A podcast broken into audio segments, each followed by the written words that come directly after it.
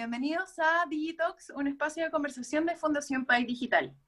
Durante el 2019, gran parte de las corporaciones abrazaron con fuerza que todo el quehacer debía ser sostenible, en el que se plantearon como prioridad el equilibrio social, económico y ambiental. Y fue así como la contingencia puso por delante el desafío de repensar cómo apoyar a las personas, adaptándose rápidamente a ellas. Desde Caja Los Andes están generando planes que van desde el potenciamiento de canales de atención remotos, implementación de medidas preventivas para colaboradores y la creación del plan alivio financiero en medio de la pandemia del COVID-19. ¿De qué se trata esta estrategia? Para conversar sobre eso y más, hoy nos acompaña Nelson Rojas, gerente general de Caja Los Andes. Hola Nelson, ¿cómo estás? Hola María José, yo muy bien, gracias. Bueno, empecemos a conversar un poquito. Nelson, ¿cuáles son los desafíos en materia de transformación y sostenibilidad que ha traído la pandemia del COVID-19 a las empresas? Bueno, mira, María José, la verdad que lo que ha pasado con COVID-19 es que ha acelerado los procesos que estábamos viviendo, particularmente nosotros en Caja Los Andes.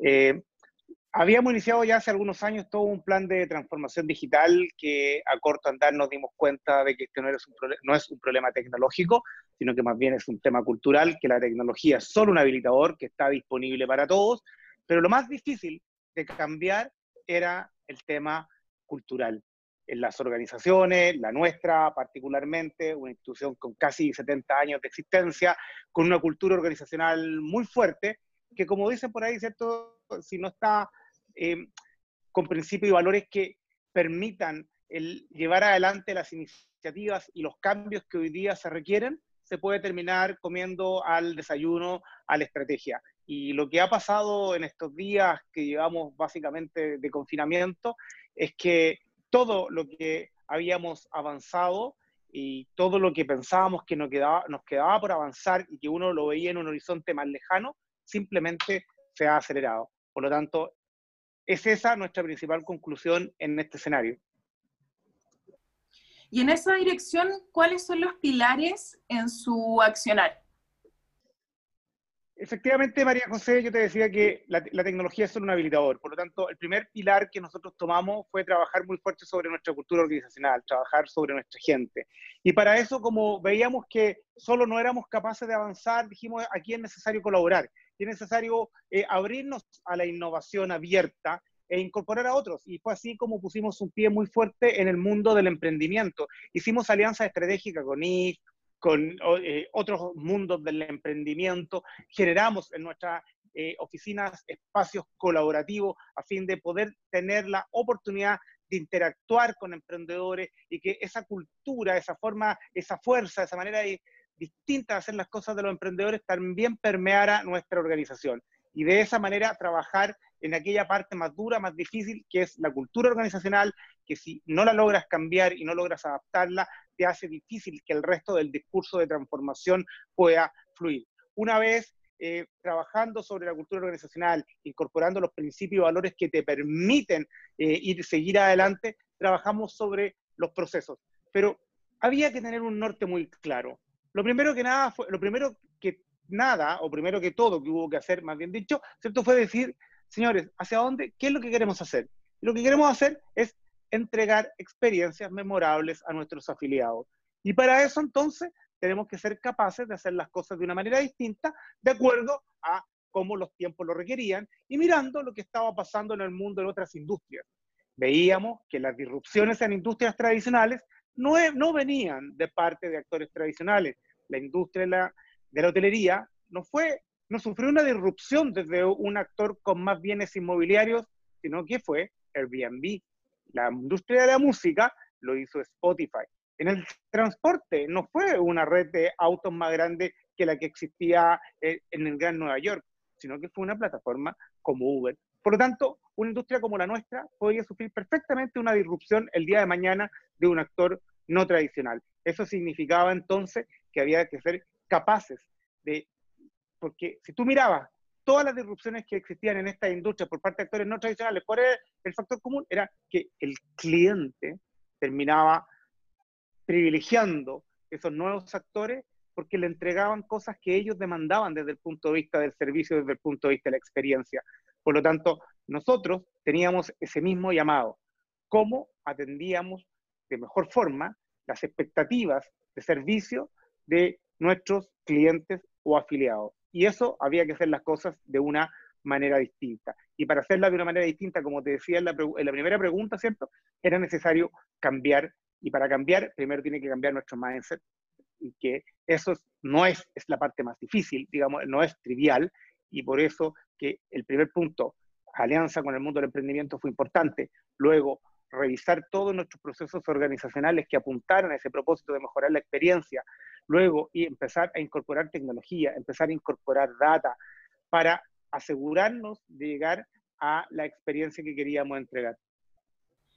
¿Qué rol tiene el teletrabajo seguro para la continuidad de los negocios? Mira, el teletrabajo, la verdad que, que es bien relevante verlo más que como un tema coyuntural o puntual de consecuencia de la situación que nos encontramos viviendo producto de esta pandemia global del COVID-19, eh, ya se venía viendo como una tendencia fuerte en otros lugares del mundo.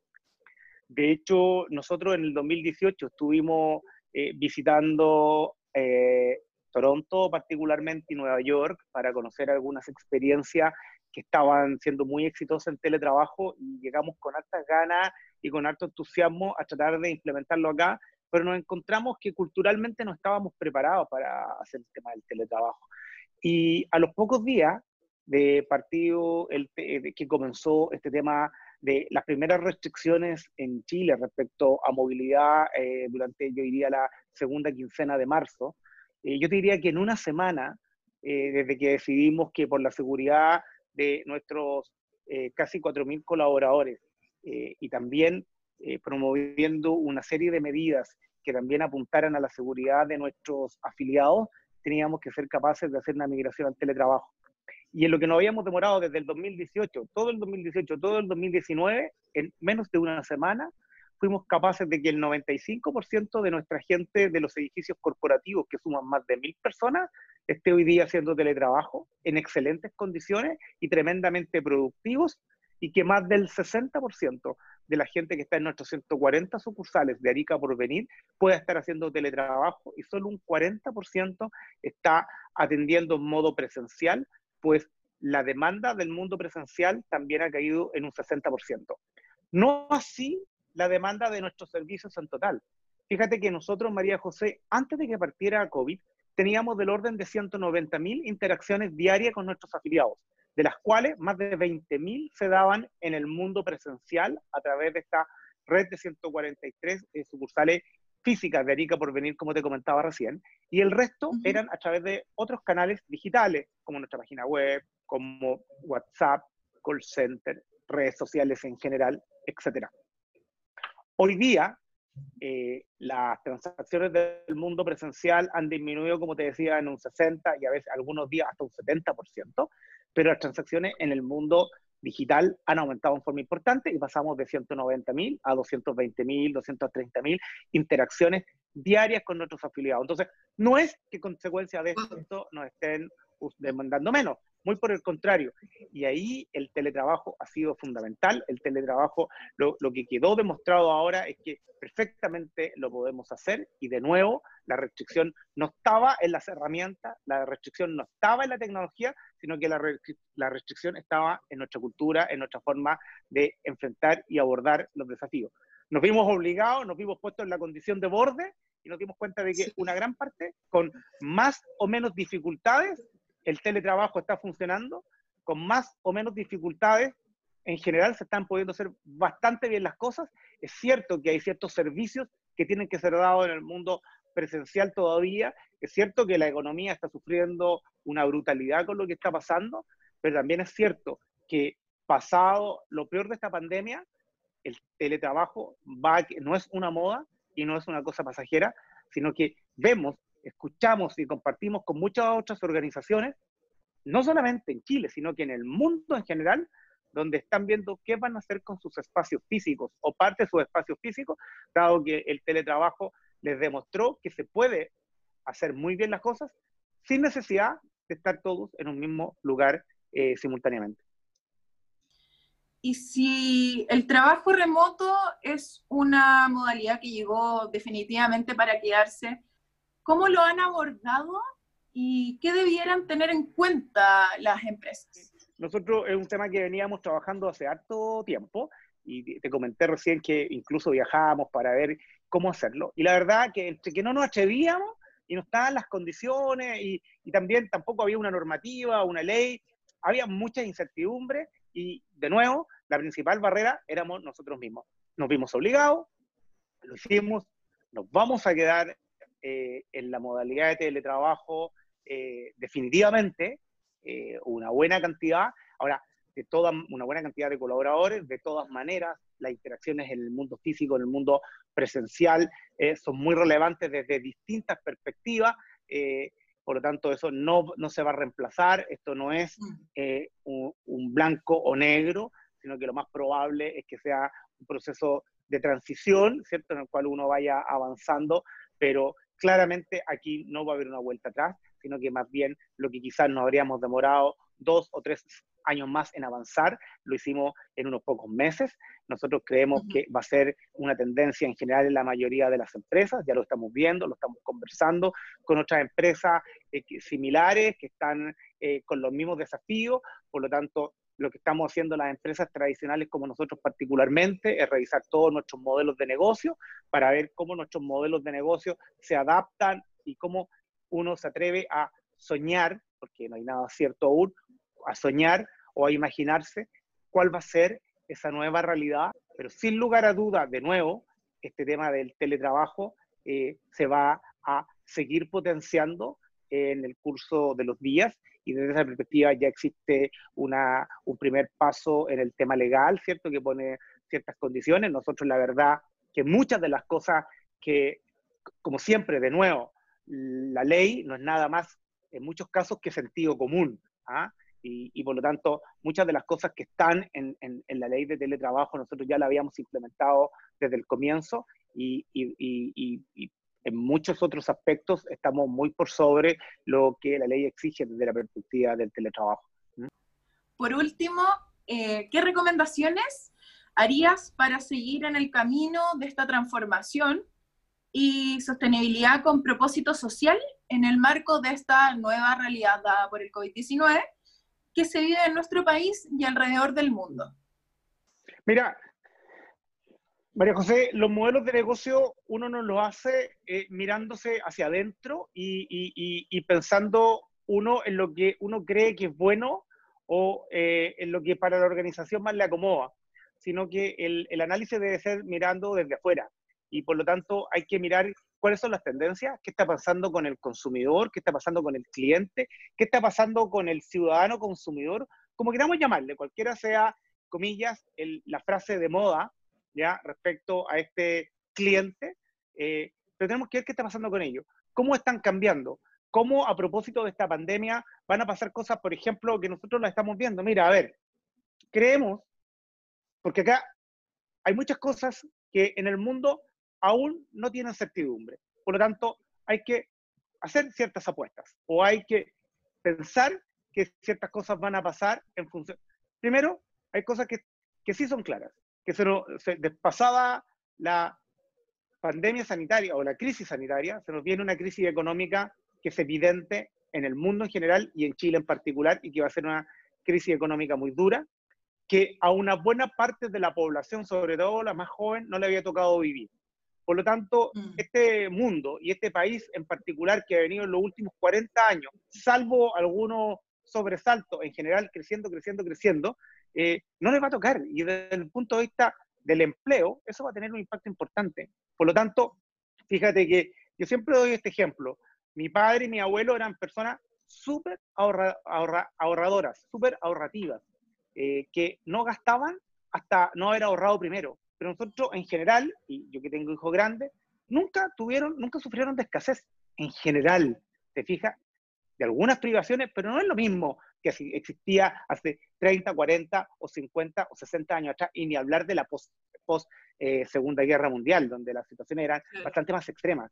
Sin embargo, a la juventud le va a tocar un periodo duro, por lo tanto yo creo que la propensión marginal a ahorrar va a aumentar, la propensión marginal a consumir va a disminuir, va a haber una mayor austeridad, va a haber una mayor preferencia por seguridad y protegerse. Por lo tanto, a pensar que debo tener seguros, a pensar que yo debo tener ahorros, porque no es raro que se presente una situación como hoy, en el 2020 hubo una pandemia que nos tuvo seis meses sin tener ingresos. Por lo tanto, yo puedo concebir mi vida futura sin tener a lo menos algunos meses de ahorro por si me toca enfrentar una contingencia. Esa pregunta que por muchos años y quizás en las últimas décadas no estaba en nuestra mente, va a estar en mucha gente de aquí para adelante. Por lo tanto, ahí van a haber cambios. El tema de eliminar o reducir al mínimo el uso del efectivo. ¿Por qué es sucio? ¿Y por qué es inseguro? Porque si tienes efectivo, te roban. Y si lo, y si lo traspasas, capaz que en él vayan bichos que te contagien a ti o a tu familia. Entonces, vamos a reducirlo. Oye, las compras. Yo puedo comprar perfectamente por internet. Yo antes pensaba que no me podía comprar, yo, Nelson Roja, nunca me había comprado zapatos por internet porque pensaba que había que probárselo porque si no, no me iban a quedar buenos. Bueno, este, a mí me encanta, pues, yo vivo en el campo y me gusta usar botas.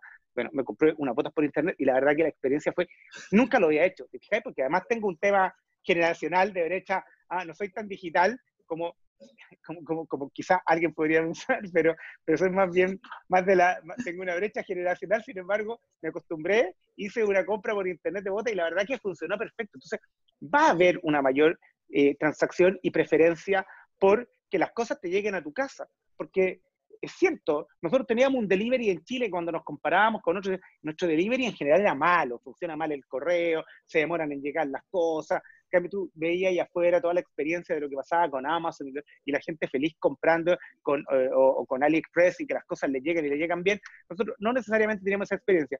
Por lo tanto, lo que te quiero decir es que van a haber una serie, mira, los psicólogos dicen que se requieren 21 días para que tú generes un hábito. Y aquí mm. eh, ya llevamos 90 días de cuarentena o 90 días de, de confinamiento, ¿cierto? Eh, por lo tanto, eh, claramente hay cosas que van a cambiar y van a cambiar para siempre desde el punto de vista de nuestro comportamiento.